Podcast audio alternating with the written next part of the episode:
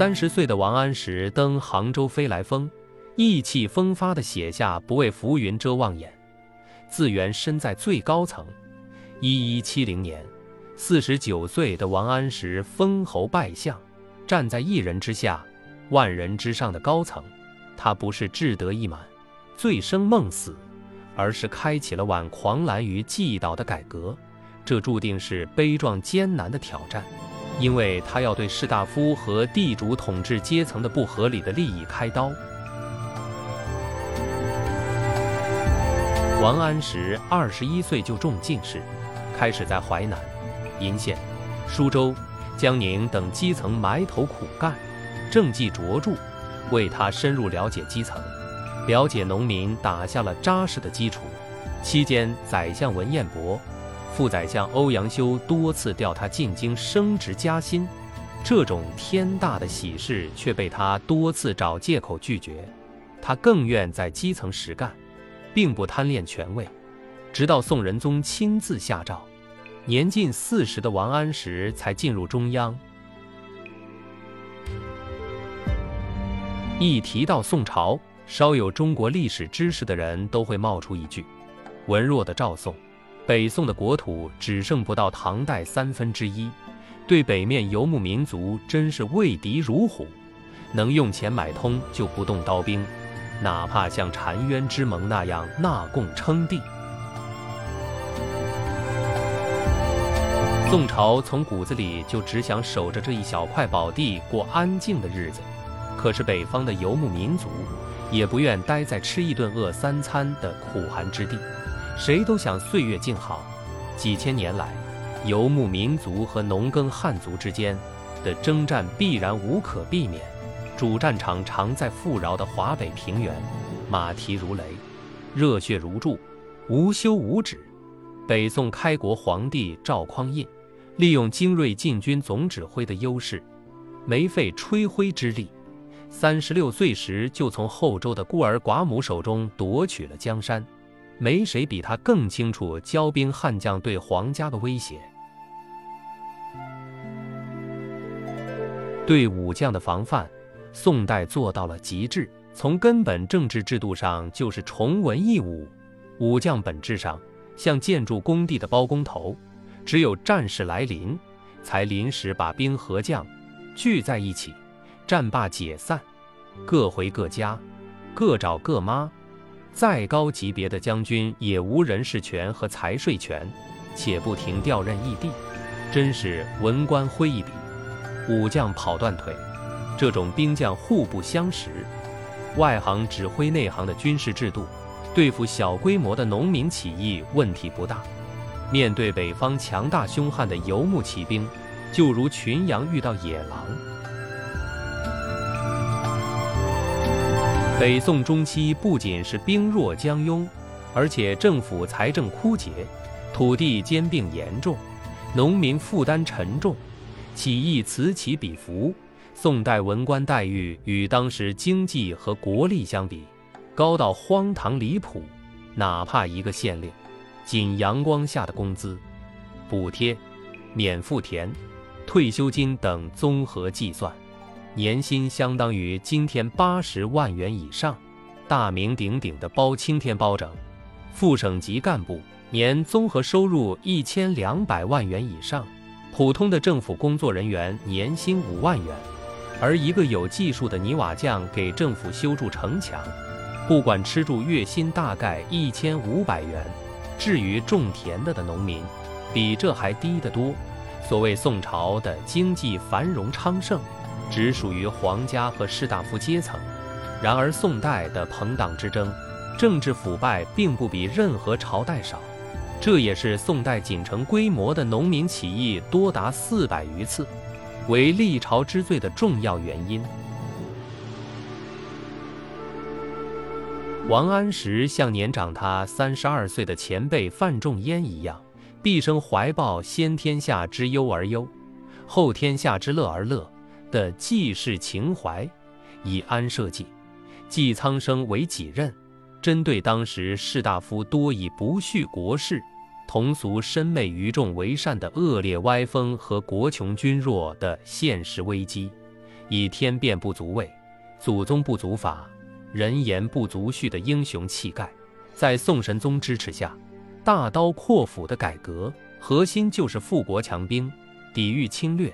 他一口气推出谋划已久的军书法、免役法、青苗法、将兵法、保甲法，其中的许多措施就是针对极不合理的士大夫官僚特权，不仅工资福利高的离谱，还占据了全国多数良田，却不纳税不服役。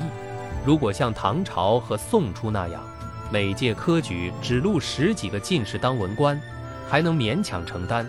可是宋太祖时，每届猛扩招到四百名进士，到北宋中期的神宗手上，已经是进士多如狗，文官满地走，而且待遇还如此优厚。北宋每年还得上贡安抚四周游牧民族，别打上门来，政府之不抵出，就只能裁太冗官，削减冗费。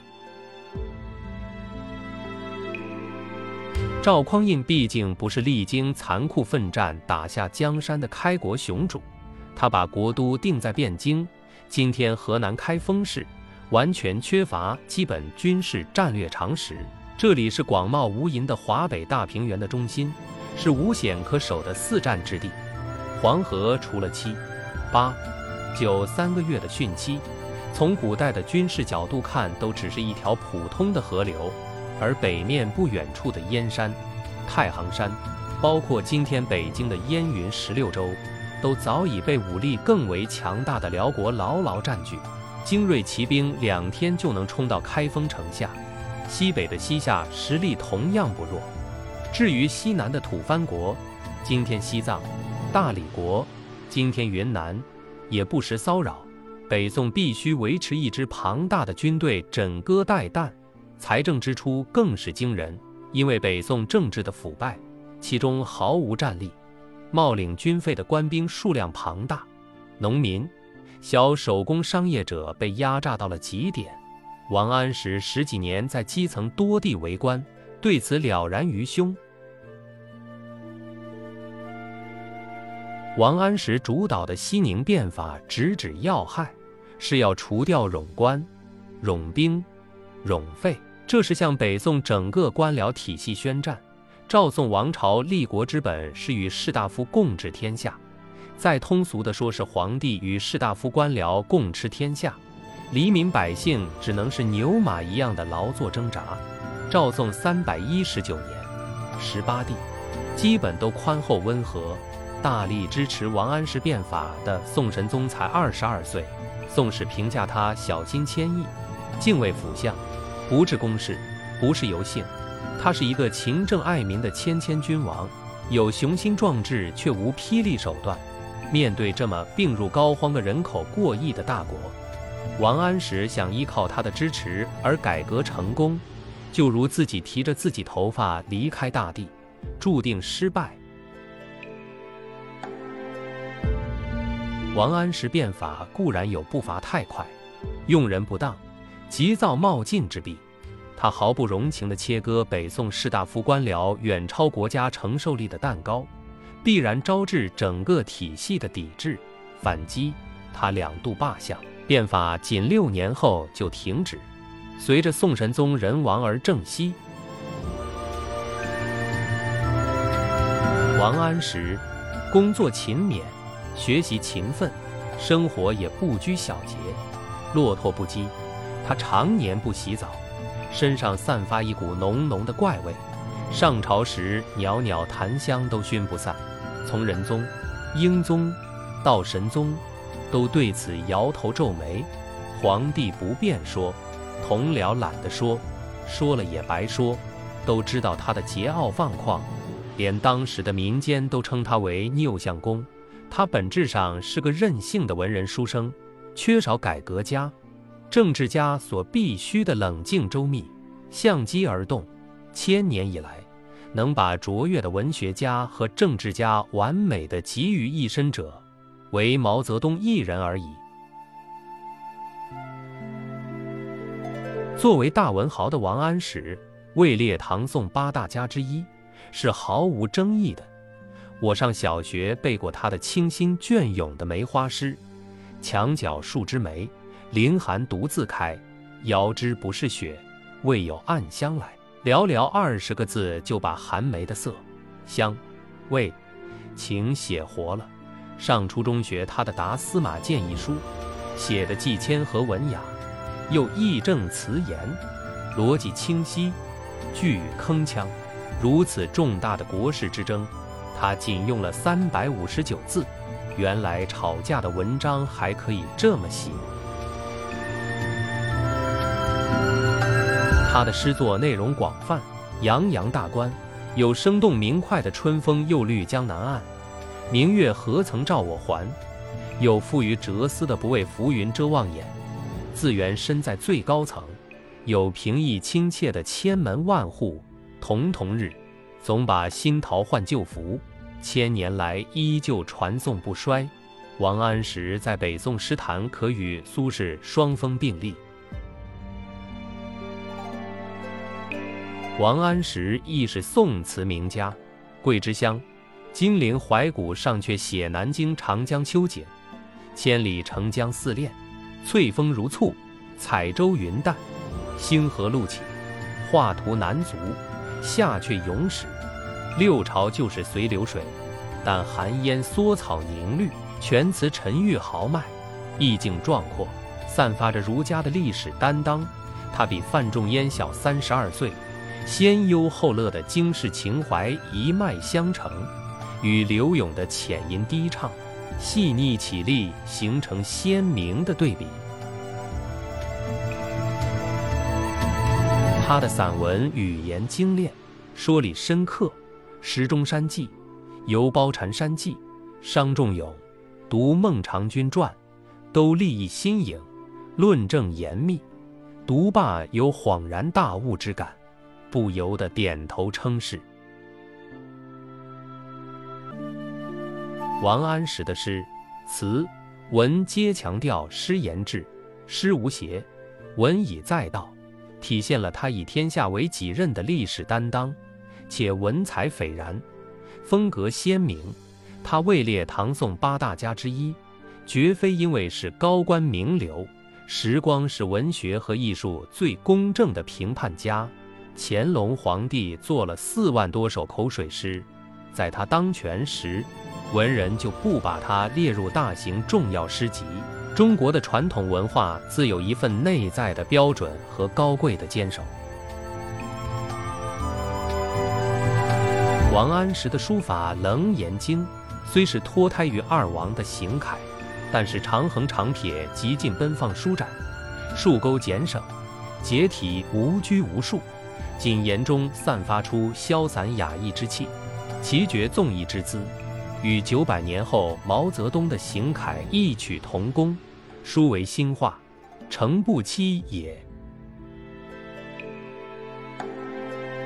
从深圳返乡，多次路过江西抚州市，今天才有幸拜谒这位一千年前的老乡。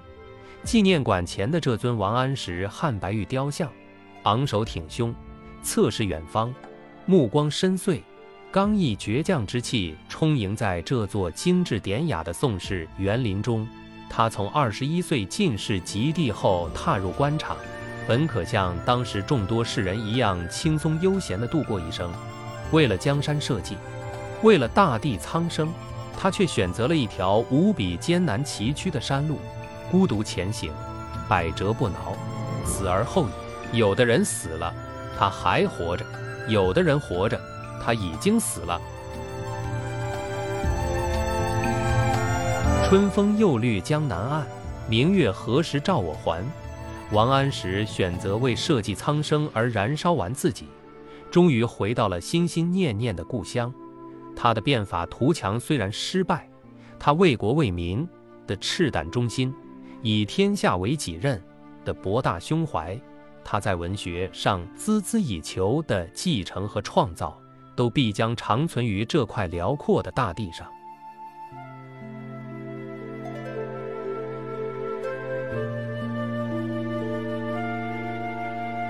吕有德，春风又绿江南岸。王安石，分享完了。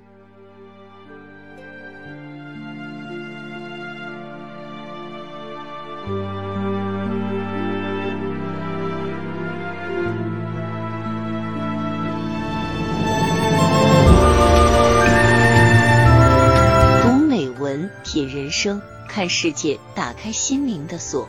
小伙伴们，下期再见。